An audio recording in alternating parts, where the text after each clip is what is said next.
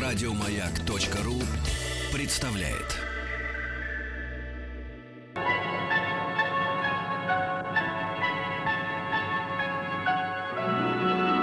Уральские самоцветы.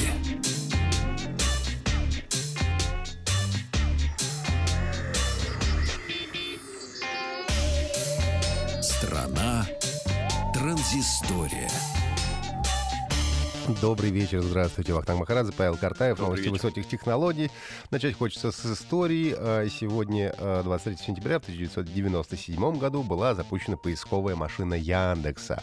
А, В Москве была выставка, состоялась премьера, и компания проиндексировала весь тогда русскоязычный сегмент интернета. Это было около 5000 сайтов, ну и там было чуть более 4 гигабайт а, различного а, текста.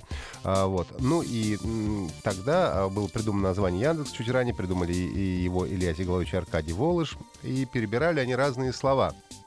И в результате остановились на слове Яндекс. Это сокращение из трех слов Yet another indexer. Еще один индексатор. Заменили буквку о, Y англи- английскую на русскую Я и получился Яндекс.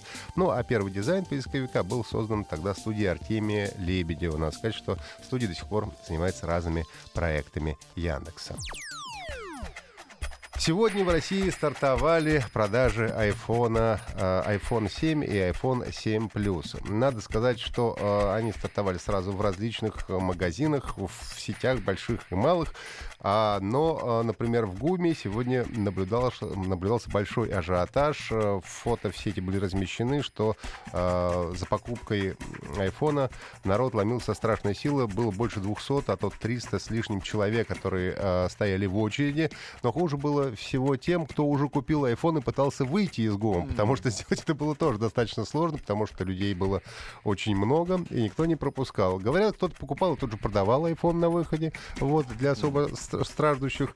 Но эм, указывают э, тоже различные источники, что в других магазинах, в общем, такого сильного ажиотажа не ожидалось. А, ну, а модный м, цвет айфона черный Оникс, так называемый, был распродан буквально в первые э, часы. Напомню, что самая дешевая модель iPhone 7 э, продается за 57, э, 56 990, и самая дорогая, э, как раз э, с 256 гигабайтная модель, э, стоит э, 85 990 рублей. Тем временем, пока э, айфоны э, поступают в продажу, нам обещают в скоро русский iPhone. Компания Росэлектротехника, э, которая входит в состав корпорации Ростех, э, собирается в 2018 году выпустить смартфон, который будет м, сравним по качеству э, с iPhone от Apple. А вот об этом рассказал генеральный директор Росэлектроники. И говорит, что стоимость смартфона будет заметно ниже, около 130 долларов а, будет стоить наш российский iPhone в розничных магазинах. А, Он говорит, что с опытом продажи Йотафон и Йотафон 2, а, в общем-то, цена завышенная. Конечно, это важный момент, и наши люди дорогие вещи покупать не будут. И поэтому а, вот наш русский iPhone будет стоить 130 долларов, а, и для создания а, российского смартфона не хватает а, таких пока что немаловажных деталей, как операционная система и процессор. Как только значит, найдется и то, и другое, так сразу же в 2018 году мы получим российский iPhone. А, стало известно, какие же сайты посещают в Северной Корее.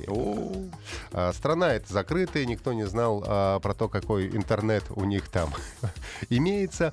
Но произошла утечка а, недавно из-за неправильной настройки DNS-сервера, в- сервера высшего уровня в Северной Корее, и узнали, а, что скрывает себе закрытая зона .кп. А, Насчитывает она всего 28 порталов. То есть в Северной Корее люди смотрят 28 сайтов. Сайт, где заказывают билеты на самолетов, сайт с рецептами северокорейской кухни. Ну, есть, конечно же, специальный сайт, где можно пообщаться, вроде чатика.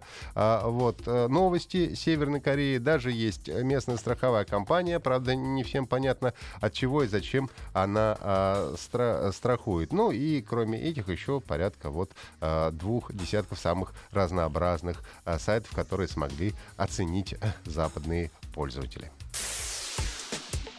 А ВКонтакте недавно, во-первых, объявила о том, что можно пересылать деньги, делать денежные переводы безналичные э, своим э, друзьям, знакомым и э, френдам. А сейчас объявила о том, что начинает тестирование игровых трансляций. Это вообще достаточно модная, известная тема. Уже много кто и где транслирует. Например, Blizzard недавно объявили о том, что они транслируют в Facebook. Я даже попробовал это дело. В принципе, это работает все немного, неплохо, хотя с определенными глюками тоже сталкивался. И вот, например, Контакт тоже а, теперь выходит на эту же арену.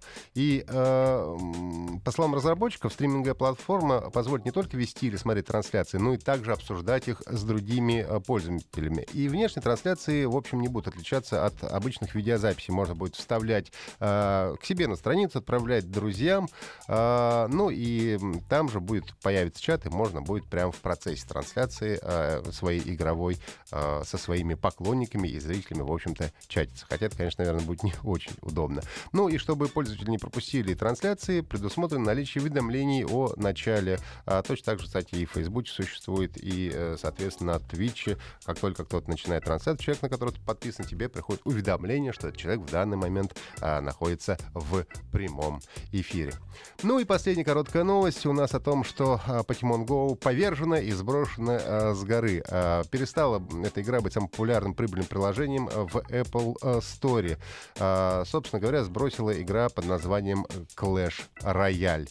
Ну и э, никаких рекордов, как говорят, в общем-то, не ставила эта игра. 74 дня была в топе Apple Store, а 347 дней э, был рекордсмен, самый настоящий, это Clash of Clans. Э, ли, эта игра занимала лидерство до февраля 2015 э, года. Но серебро достается Candy Crush Saga со 109 днями, ну и уже на третьем месте у нас игра Pokemon Go.